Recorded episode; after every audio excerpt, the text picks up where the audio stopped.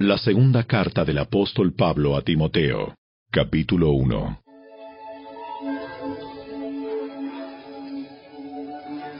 Yo, Pablo, elegido por la voluntad de Dios para ser apóstol de Cristo Jesús, escribo esta carta.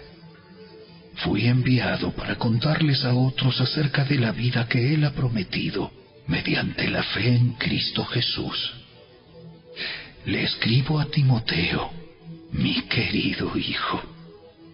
Que Dios Padre y Cristo Jesús nuestro Señor te den gracia, misericordia y paz. Timoteo, doy gracias a Dios por ti al mismo Dios que sirvo con la conciencia limpia, tal como lo hicieron mis antepasados. Día y noche te recuerdo constantemente en mis oraciones. Tengo muchos deseos de volver a verte, porque no me olvido de tus lágrimas cuando nos separamos, y me llenaré de alegría cuando estemos juntos otra vez.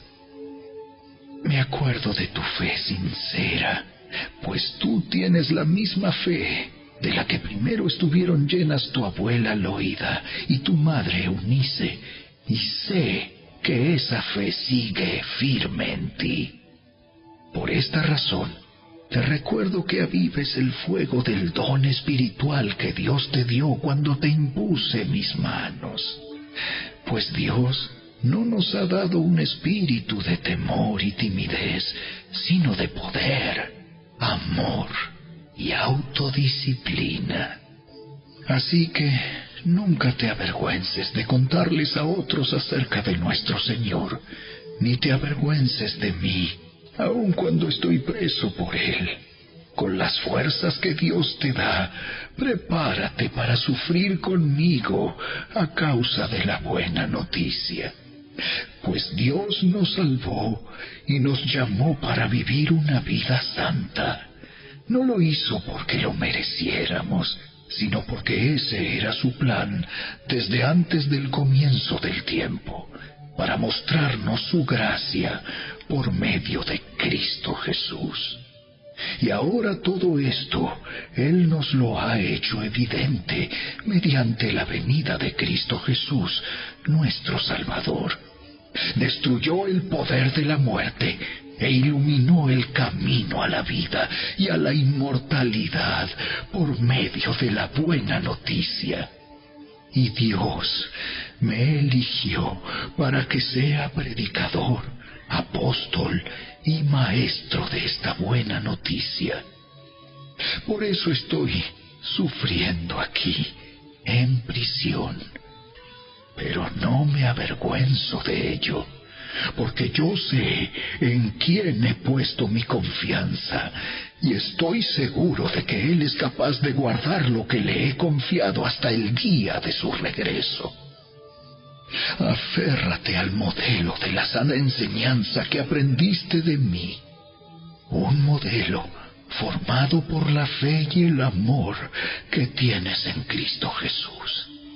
Mediante el poder del Espíritu Santo, quien vive en nosotros, guarda con sumo cuidado la preciosa verdad que se te confió.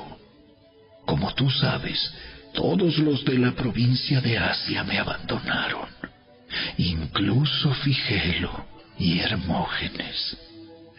Que el Señor muestre una bondad especial con Onesíforo y toda su familia, porque Él me visitó muchas veces y me dio ánimo. Jamás se avergonzó de que yo estuviera en cadenas. Cuando vino a Roma, me buscó por todas partes hasta que me encontró. Que el Señor le muestre una bondad especial el día que Cristo vuelva. Y tú sabes bien de cuánta ayuda fue en Éfeso.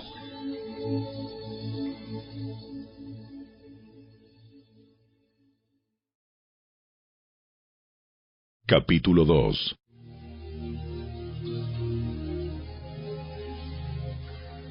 Timoteo, mi querido hijo, Sé fuerte por medio de la gracia que Dios te da en Cristo Jesús. Me has oído enseñar verdades que han sido confirmadas por muchos testigos confiables. Ahora enseña estas verdades a otras personas dignas de confianza que estén capacitadas para transmitirlas a otros. Soporta el sufrimiento junto conmigo como un buen soldado de Cristo Jesús. Ningún soldado se enreda en los asuntos de la vida civil, porque de ser así, no podría agradar al oficial que lo reclutó. Asimismo, ningún atleta puede obtener el premio a menos que siga las reglas. Y el agricultor que se esfuerza en su trabajo debería ser el primero en gozar del fruto de su labor. Piensa en lo que te digo. El Señor te ayudará a entender todas estas cosas. Siempre recuerda que Jesucristo, descendiente del rey David, fue levantado de los muertos. Esta es la buena noticia que yo predico. Debido a que predico esta buena noticia, sufro y estoy encadenado como un criminal. Pero la palabra de Dios no puede ser encadenada. Por eso estoy dispuesto a soportar cualquier cosa si eso traerá salvación y gloria eterna en Cristo Jesús a los que Dios ha elegido. La siguiente declaración es digna de confianza. Si morimos con Él, también viviremos con Él. Si soportamos privaciones, reinaremos con Él. Si lo negamos, Él nos negará. Si somos infieles, Él permanece fiel, pues Él no puede negar quién es. Recuérdales estas cosas a todos y ordénales en presencia de Dios que dejen de pelearse por palabras. Esos altercados son inútiles y pueden destruir a los que los oyen. Esfuérzate para poder presentarte delante de Dios y recibir su aprobación. Sé un buen obrero, alguien que no tiene de qué avergonzarse y que explica correctamente la palabra de verdad. Evita las conversaciones inútiles y necias que solo llevan a una conducta cada vez más mundana. Este tipo de conversaciones se extienden como el cáncer así como en el caso de Himeneo y Fileto. Ellos han abandonado el camino de la verdad al afirmar que la resurrección de los muertos ya ocurrió. De esa manera desviaron de la fe a algunas personas. Sin embargo, la verdad de Dios se mantiene firme como una piedra de cimiento con la siguiente inscripción. El Señor conoce a los que son suyos, y todos los que pertenecen al Señor deben apartarse de la maldad. En una casa de ricos, algunos utensilios son de oro y plata, y otros son de madera y barro. Los utensilios costosos se usan en ocasiones especiales, mientras que los baratos son para el uso diario. Si te mantienes puro, serás un utensilio especial para uso honorable. Tu vida será limpia y estarás listo para que el Maestro te use en toda buena obra. Huye de todo lo que estimule las pasiones juveniles. En cambio, sigue la vida recta, la fidelidad, el amor y la paz. Disfruta del compañerismo de los que invocan al Señor con un corazón puro. Te repito, no te metas en discusiones necias y sin sentido, que solo inician pleitos. Un siervo del Señor no debe andar peleando, sino que debe ser bondadoso con todos, capaz de enseñar y paciente con las personas difíciles.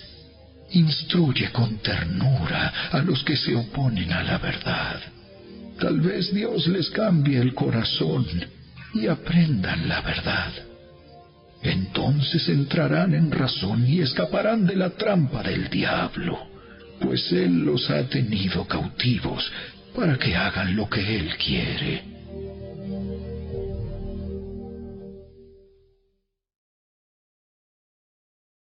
Capítulo 3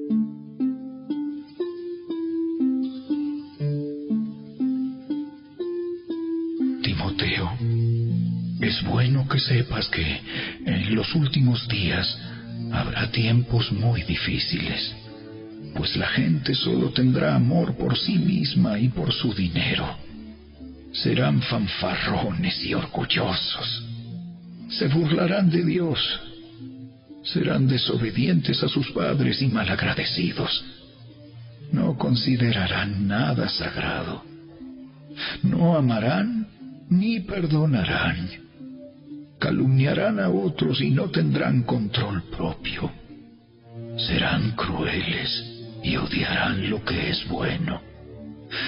Traicionarán a sus amigos, serán imprudentes, se llenarán de soberbia y amarán el placer en lugar de amar a Dios. Actuarán como religiosos, pero rechazarán el único poder capaz de hacerlos obedientes a Dios.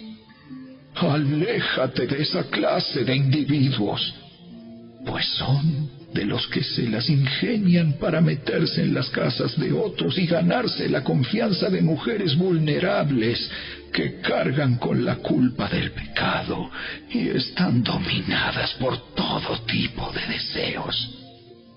Dichas mujeres siempre van detrás de nuevas enseñanzas, pero jamás logran entender la verdad.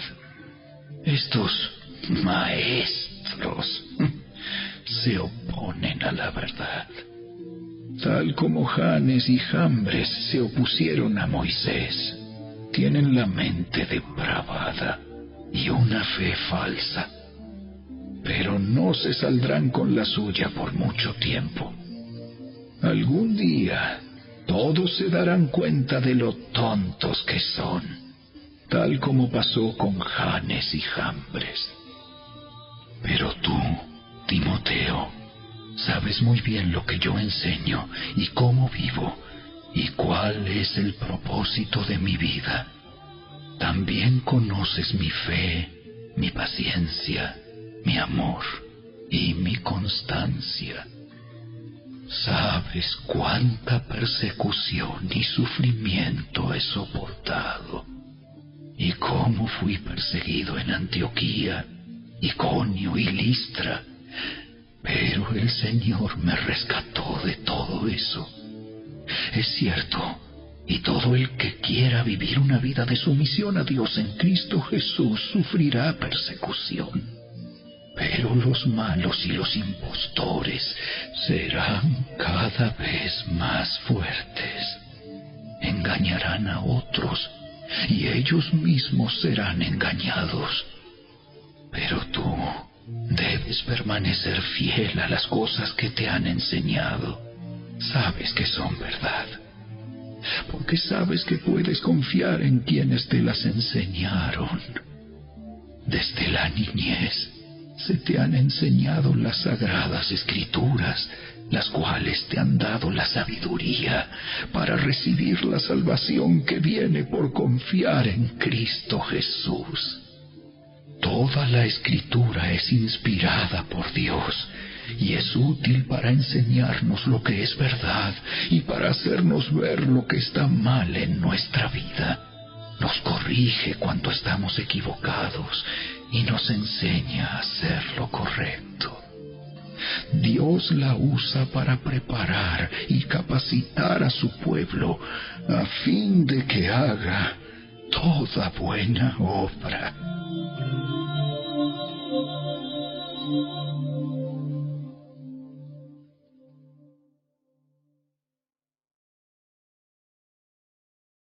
Capítulo En presencia de Dios y de Cristo Jesús, quien un día juzgará a los vivos y a los muertos cuando venga para establecer su reino, te pido encarecidamente, predica la palabra de Dios. Mantente preparado, sea o no el tiempo oportuno. Corrige, reprende y anima a tu gente con paciencia y buena enseñanza. Llegará el tiempo en que la gente no escuchará más la sólida y sana enseñanza. Seguirán sus propios deseos y buscarán maestros que les digan lo que sus oídos se mueren por oír. Rechazarán la verdad e irán tras los mitos. Pero tú debes mantener la mente clara en toda situación. No tengas miedo de sufrir por el Señor. Ocúpate en decirles a otros la buena noticia y lleva a cabo todo el ministerio que Dios te dio. En cuanto a mí, mi vida ya fue derramada como una ofrenda a Dios. Se acerca el tiempo de mi muerte. He peleado la buena batalla. He terminado la carrera y he permanecido fiel. Ahora me espera el premio, la corona de justicia que el Señor, el juez justo, me dará el día de su regreso. Y el premio no es solo para mí, sino para todos los que esperan con anhelo su venida. Timoteo, por favor, ven lo más pronto posible. Demas me abandonó porque ama las cosas de esta vida y se fue a Tesalónica. Crescente se fue a Galacia y Tito a Dalmacia. Solo Lucas está conmigo. Trae a Marcos contigo cuando vengas, porque me será de ayuda en mi ministerio. A Tíquico lo envié a Éfeso. Cuando vengas, no te olvides de traer el abrigo que dejé con Carpo en Troas. Tráeme también mis libros y especialmente mis pergaminos. Alejandro, el que trabaja el cobre, me hizo mucho daño, pero el Señor lo juzgará por lo que ha hecho. Cuídate de él, porque se opuso firmemente a todo lo que dijimos. La primera vez que fui llevado ante el juez, nadie me acompañó. Todos me abandonaron. Que no se lo tomen en cuenta. Pero el Señor estuvo a mi lado y me dio fuerzas a fin de que yo pudiera predicar la buena noticia en toda su plenitud, para que todos los gentiles la oyeran. Y Él me libró de una muerte segura. Así es. Y el Señor me librará de todo ataque maligno y me llevará a salvo a su reino celestial. A sea toda la gloria por siempre y para siempre. Amén. Dales mis saludos a Priscila y a Aquila y a los que viven en la casa de Onesíforo. Erasto se quedó en Corinto y a Trófimo lo dejé enfermo en Mileto. Haz todo lo posible por llegar aquí antes del invierno. Eubulo te envía saludos, al igual que Pudente, Lino, Claudia y todos los hermanos. Que el Señor esté con tu espíritu y que su gracia sea con todos ustedes.